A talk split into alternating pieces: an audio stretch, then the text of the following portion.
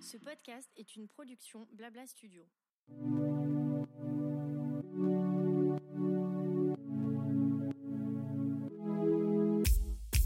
Bonjour et bienvenue dans Qu'est-ce qui vous amène, le podcast proposé par Advesia, le centre hospitalier vétérinaire situé en banlieue parisienne à côté de Versailles.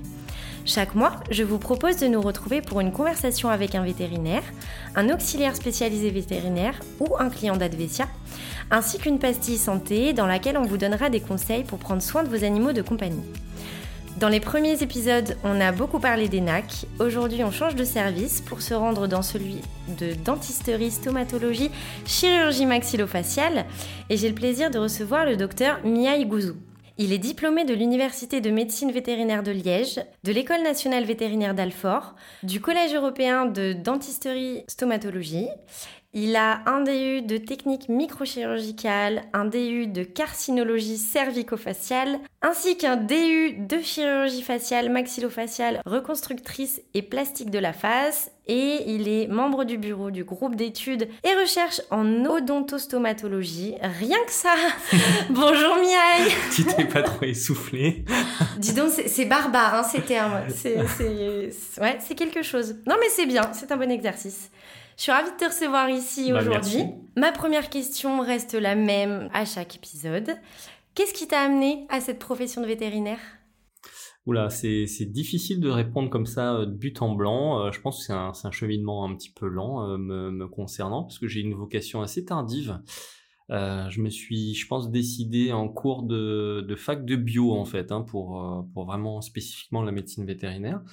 Euh, parce que j'ai un, un cursus un petit peu complexe, mais euh, moi je m'étais orienté d'abord plutôt vers l'architecture, le design, donc ça n'a rien à voir. Donc je, je m'étais préparé au lycée plutôt pour faire ça, puis euh, je me suis réorienté au dernier moment. C'est, la lecture d'un bouquin en fait qui m'a fait me réorienter vers la biologie, sur euh, voilà qui traitait d'un- d'une espèce de, de puma en voie d'ex- d'extinction.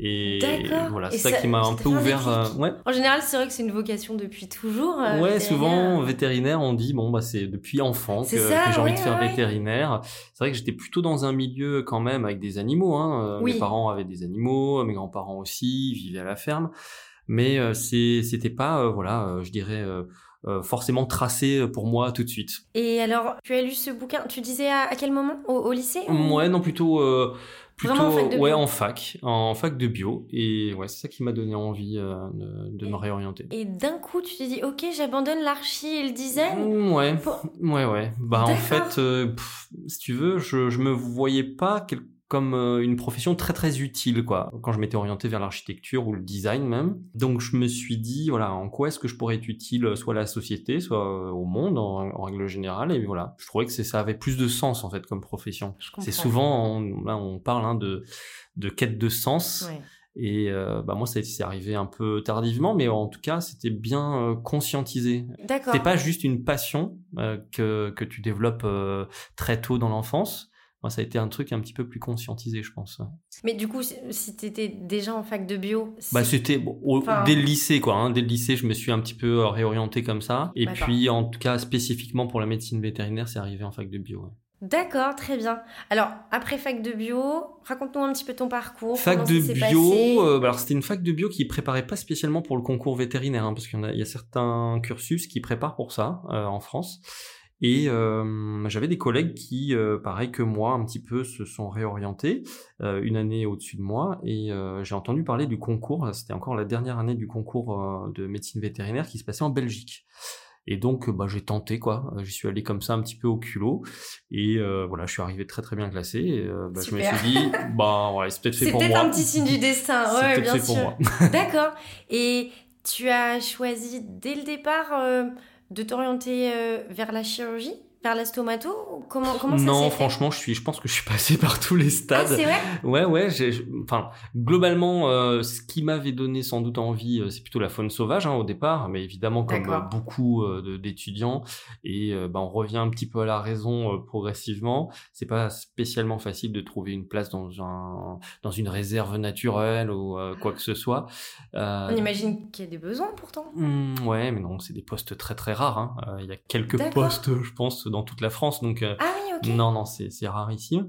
Et donc, bah, finalement, comme c'est un métier assez polyvalent, la médecine vétérinaire, suis j'ai vu un peu tout le panel de ce qui se faisait. Et, et donc le cheminement, il a été encore lent, enfin le tout tout du long de, du cursus.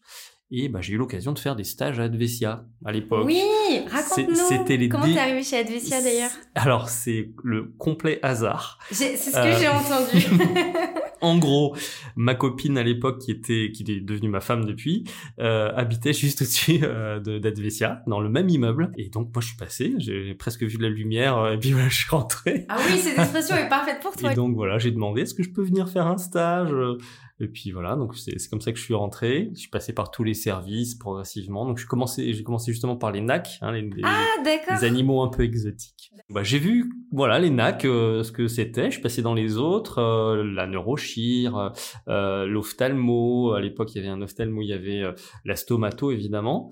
Et bon, la révélation, elle est venue de là, quoi. Clairement, mon premier stage avec Philippe Hennette, et donc, c'est comme ça que j'en suis arrivé aussi à faire mon travail de fin d'études dans le domaine. Et c'est ça qui nous a ensuite emmené plus loin, quoi. C'est plutôt fait naturellement, en fait. C'est ça. T'avais pas forcément prévu de te spécialiser?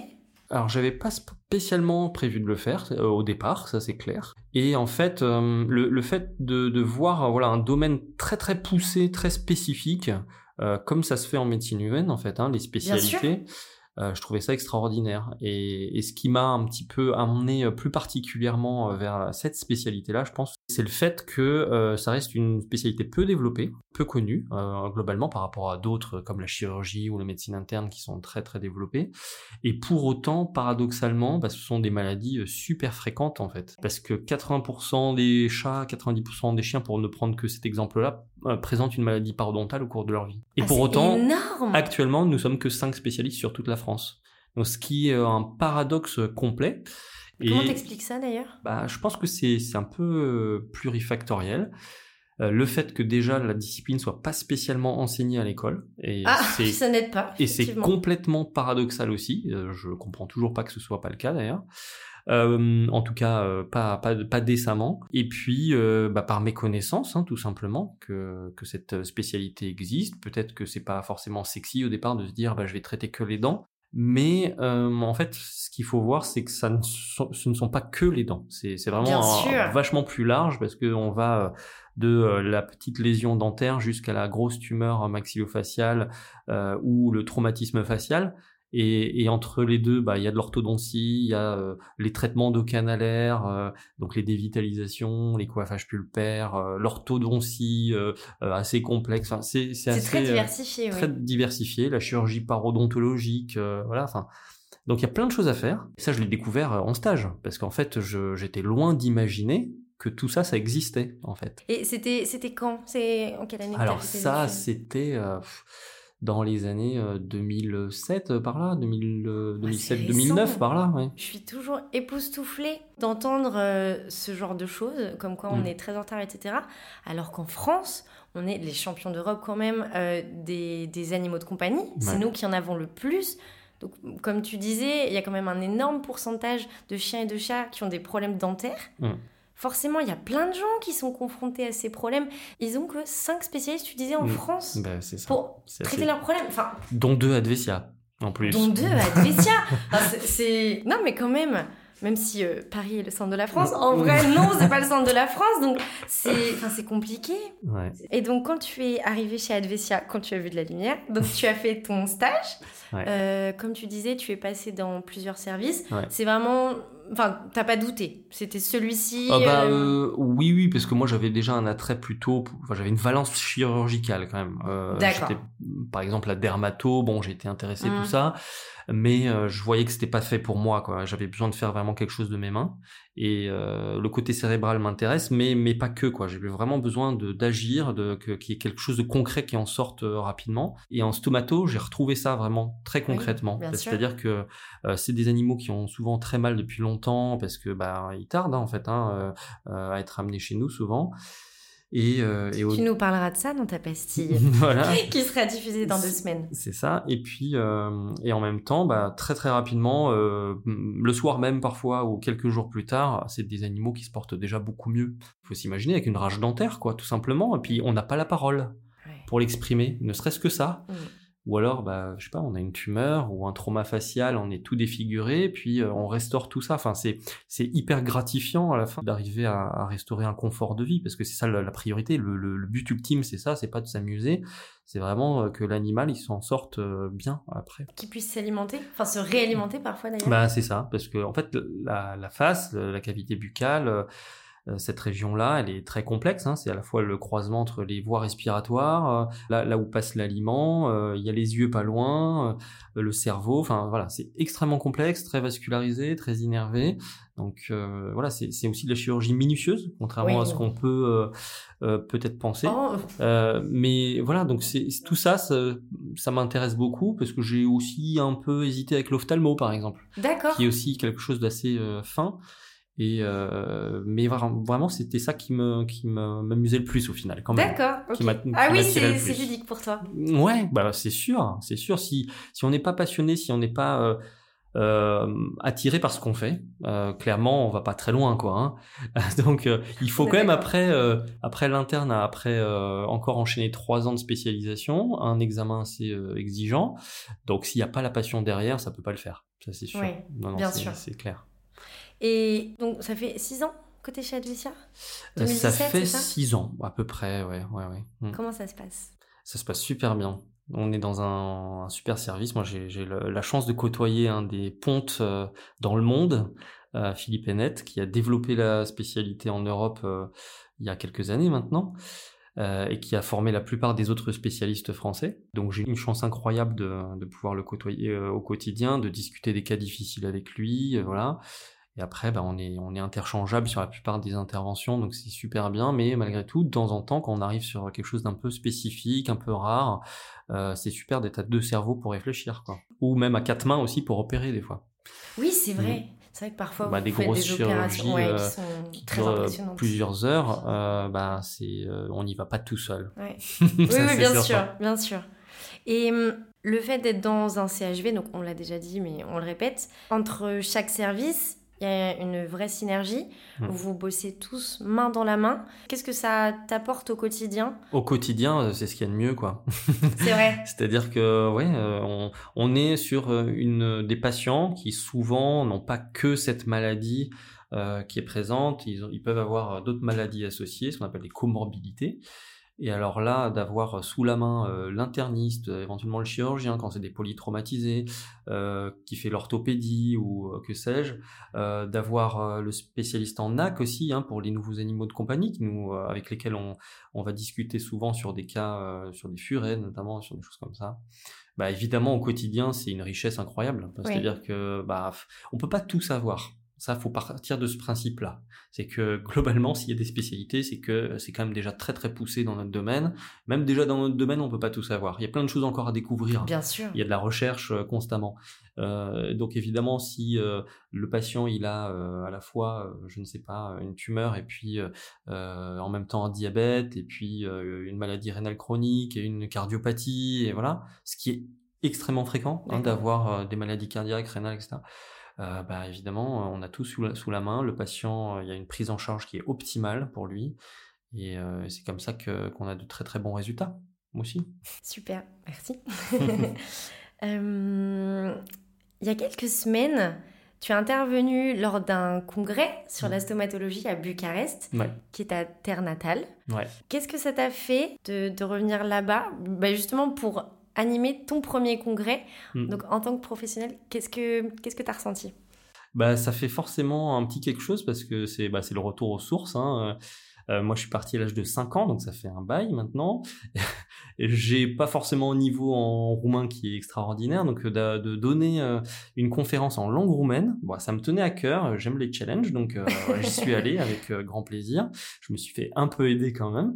Euh, mais euh, non, non, c'est super et surtout d'avoir côtoyé des, des, personnes très très motivées pour apprendre euh, là-bas. Je, je m'y attendais pas forcément à ce point-là et on était dans un super cadre voilà donc ça s'est super bien passé et en plus de ça c'est ça amène aussi à au fait que le congrès européen en 2027 il va se tenir là-bas. Donc ça me fait un, un petit pied à terre des contacts c'est super intéressant. Et forcément c'est bien pour l'essor de la discipline aussi parce que c'est ce diplôme euh, européen, euh, donc c'est à l'échelle européenne hein, qui, se, qui se passe, euh, bah, il a pour vocation de diffuser la spécialité voilà, à cette échelle. Donc c'est pas juste entre soi, on veut pas garder la connaissance que pour soi quand on est spécialiste, c'est aussi, on a l'obligation morale en fait, hein, même de le faire, c'est de, de diffuser le maximum les connaissances.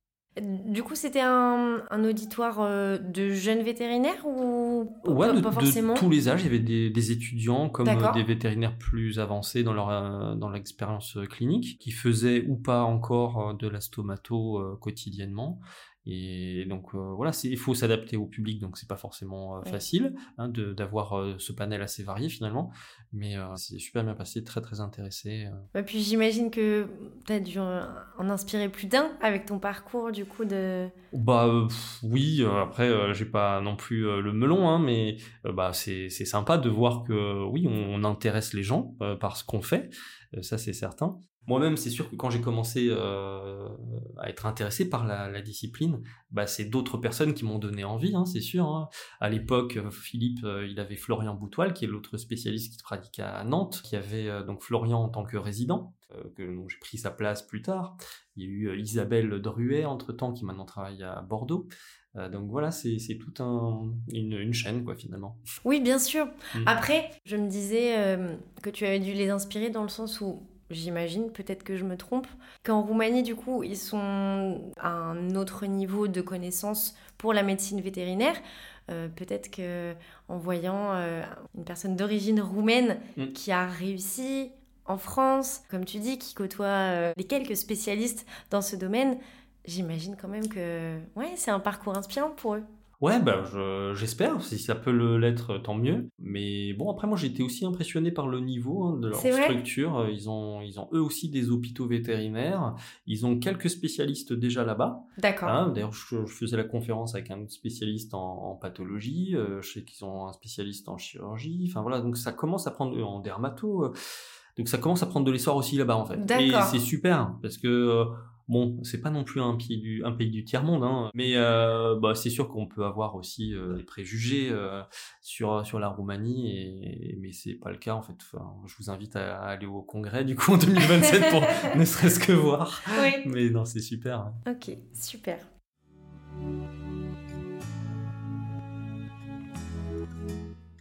Qu'est-ce que tu préfères dans ton métier? Je pense que j'ai un peu compris, mais... Ouais, bah, ce que je préfère, c'est euh, clairement permettre euh, à l'animal de se sentir bien alors qu'il était en état de souffrance avant. Moi, c'est ça, euh, c'est ça le, but ultime, c'est ça. Il y a plein de, plein de chemins différents potentiellement pour y arriver. et donc, celui bah, le plus simple, le, plus confortable pour l'animal, ce sera le meilleur. Hein. Donc, c'est après une concertation avec nos collègues, éventuellement. Euh, pour les parcours euh, de santé un peu compliqués, mais aussi surtout avec les propriétaires, hein, qui ont évidemment leur mot à dire, et euh, c'est eux qui prendront la décision finale, on est là pour proposer, et il n'y a pas de jugement de notre part, si pour une raison ou pour une autre, ils ressentent que ça va trop loin pour eux, ou sur quelques points de vue que ce soit, bah, évidemment nous on est à l'écoute, et puis on fait ce qu'il faut. Le but c'est te permettre quand même in fine d'avoir euh, une bonne relation avec son animal si cette euh, relation elle peut pas être euh, établie à nouveau parce que voilà c'est trop délabrant pour eux il n'y a pas l'acceptation de la chirurgie ou parce que bah, il y a la crainte d'avoir des douleurs persistantes etc et eh ben oui parfois on est obligé de recourir à d'autres moyens plus plus définitif, mais euh, on, essaie souvent de proposer des choses. Bien hein, sûr. Euh, pour, s'en sortir. Oui, mais c'est vrai que parfois, il y a des très très lourdes chirurgies dans votre service. Hein. Ah oui, non, mais en fait, on, est, assez impressionnant, on, est, capable d'aller très très loin, puisque maintenant, enfin, classiquement, on se calque sur ce qui se fait en médecine humaine. Ah oui, d'accord. Ah oui, donc c'est quasiment les mêmes techniques hein, que, que l'on réalise pour toutes les disciplines. Donc euh, évidemment, souvent, les possibilités chirurgicales elles sont présentes. Et est-ce que tu aurais un, souvenir à nous partager, que ce soit ton meilleur ou ton pire souvenir? De ta carrière De ma carrière actuelle euh, bah, J'en ai pas mal en fait. Euh, avec Philippe, on a fait pas mal de premières. C'était à chaque fois assez grisant de le faire ensemble en plus parce qu'il y a cet esprit de cohésion, d'équipe, pas que dans le service, hein, évidemment, avec le service d'anesthésie, avec les autres mais euh, bah, la première chirurgie orthognatique qu'on a fait, euh, par exemple, lorsque euh, on avait eu comme patient un jeune bosseron qui avait la mâchoire complètement et la tête complètement déformée parce qu'il s'était pris un, coup lors de la croissance par sa maman et que progressivement sa mâchoire commençait à se déformer et que ses dents percutaient un peu partout les autres tissus, les lèvres, tout ça. Et donc il y avait un vrai inconfort associé et euh, bah, grâce à ce que j'avais appris moi pendant mes DU justement, euh, je savais qu'il y avait des possibilités chirurgicales. Donc euh, on a étudié de manière très exhaustive, très poussée le scanner de ce patient et on a abouti à la conclusion que c'était possible. Et voilà, on s'est lancé, non pas sans préparation hein, évidemment, mais ça s'est super bien passé et on lui a refait une tête complètement normale. Euh, et, maintenant, il est à nouveau capable de manger euh, normalement, d'avoir euh, une occlusion, c'est-à-dire les, dents de la mâchoire du haut et de la mâchoire du bas qui n'interfèrent plus l'une avec l'autre. Il se blesse plus quand il ferme la bouche. Donc voilà, c'était ça, c'était super. Et il va très bien aujourd'hui. Il va très bien, mais après, c'est quasiment au quotidien qu'on a des cas comme ça, en fait, hein, parce qu'on a des cas assez poussés, ne serait-ce qu'une tumeur de la face, parce que c'est un peu mon dada quand même.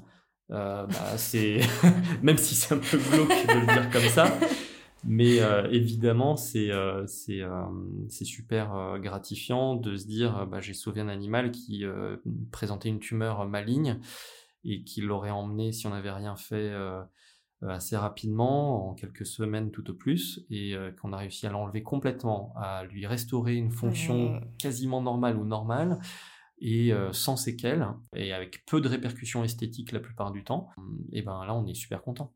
Ça fait plusieurs fois que, que tu dis que à l'issue des, des, chirurgies, tu, tu ressens euh, un sentiment d'accomplissement, que c'est très gratifiant. C'est une récompense pour toi quand tu sauves tous ces animaux? Bah c'est le but en fait, je pense, de tout vétérinaire. Si on perd la foi, euh, clairement, je vois pas comment je pourrais euh, continuer le métier. Quoi. Et c'est vrai qu'il y a beaucoup de pertes de vocation finalement à la sortie des écoles.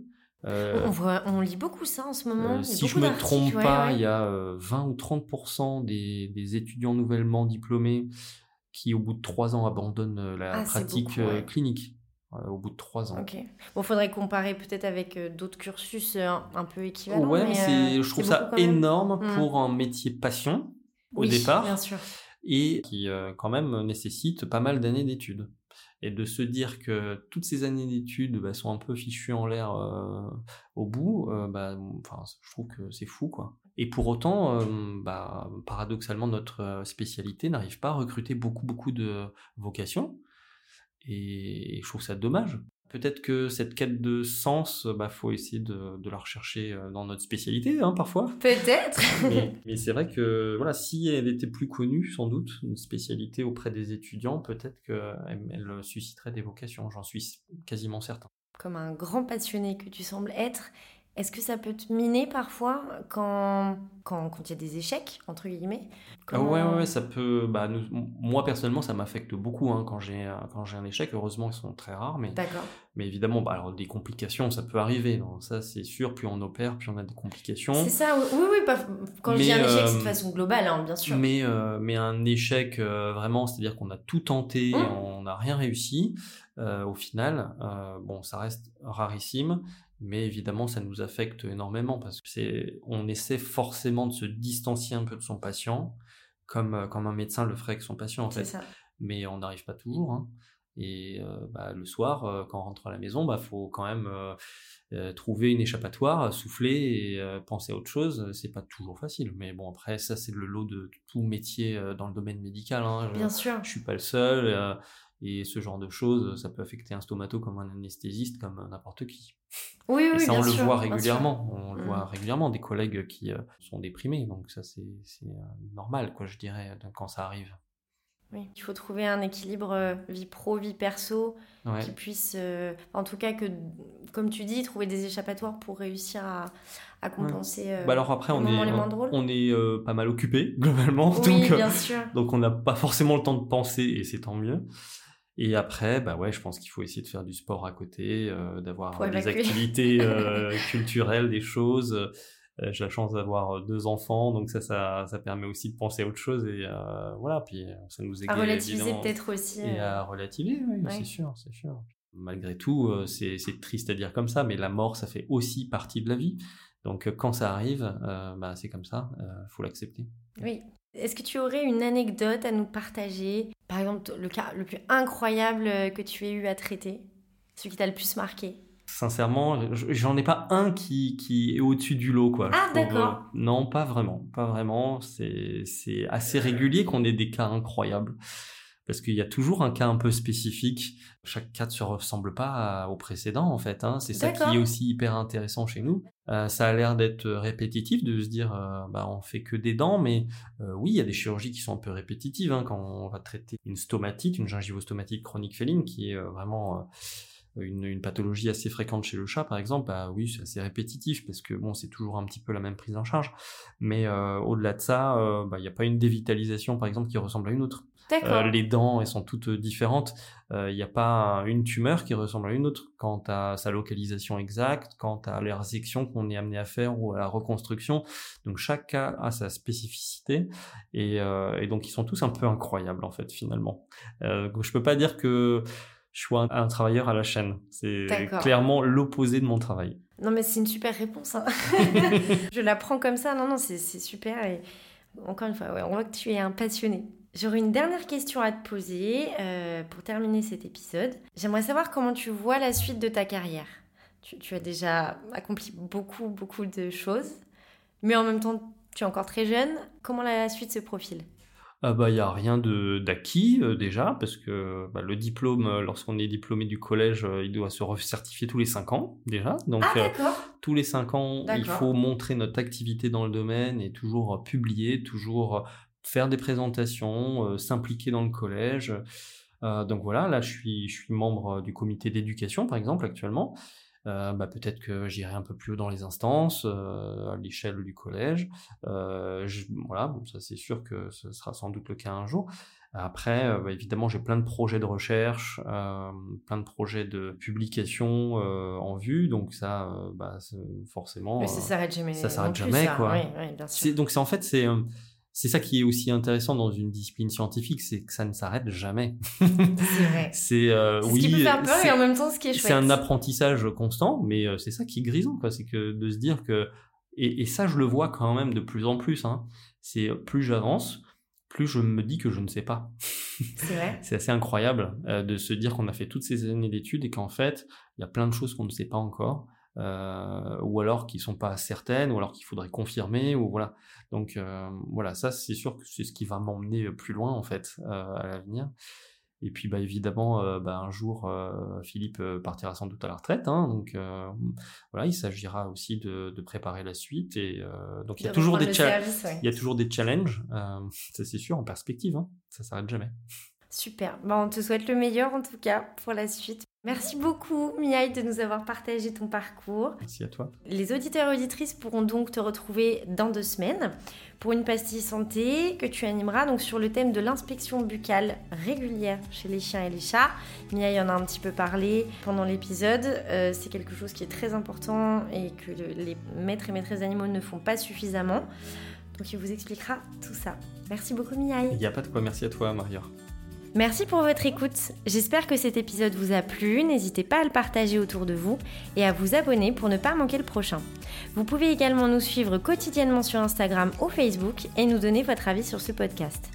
Je vous dis donc à dans deux semaines pour le prochain épisode de Qu'est-ce qui vous amène? Et en attendant, prenez bien soin de vous et de vos animaux.